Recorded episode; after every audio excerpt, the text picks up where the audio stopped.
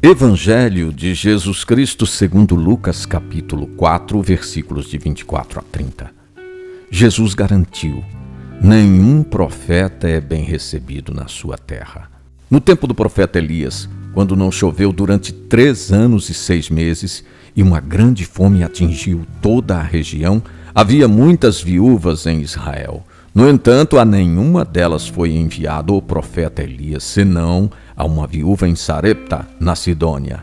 E no tempo do profeta Eliseu havia muitos leprosos em Israel, mas nenhum deles foi curado, senão Naamã, o sírio.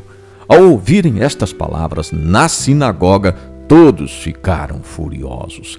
Levantaram-se e o expulsaram da cidade Jesus, porém, passando pelo meio deles, continuou o seu caminho. A história do povo de Israel mostra o sofrimento dos profetas. Eles têm a missão de anunciar a verdade e denunciar o erro.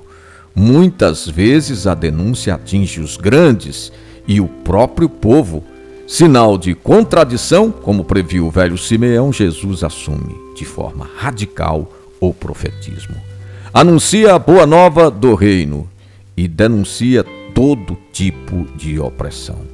Ao anunciar a boa nova, privilegia os pobres e não exclui os pecadores.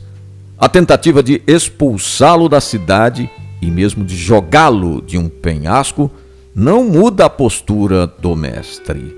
Sinal de maturidade, ele seguiu seu caminho. Enquanto a elite religiosa o condena, Jesus é acolhido pelos últimos da sociedade e pelos próprios gentios. O conflito levará Jesus à morte seguida da gloriosa ressurreição.